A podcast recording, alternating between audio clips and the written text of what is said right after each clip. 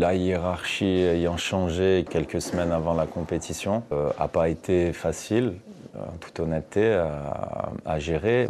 À ce moment-là, c'était pas évident, mais je, gardais toujours cet état d'esprit de, joueur d'équipe derrière la, sélection et, je voulais le, je veux toujours le bien de l'équipe. Aujourd'hui, je pense que oui, euh, euh, deux ans après, euh, il y a de l'eau qui a coulé sous les ponts et, avec plus de, maturité encore à, ce niveau-là et, de compréhension et d'échange. Les choses évoluent, les choses évoluent et, j'ai toujours dit que j'étais disponible à l'équipe de France quel que soit mon, rôle. Il faut continuer à casser la baraque avec Milan, comme on dit, et puis on verra.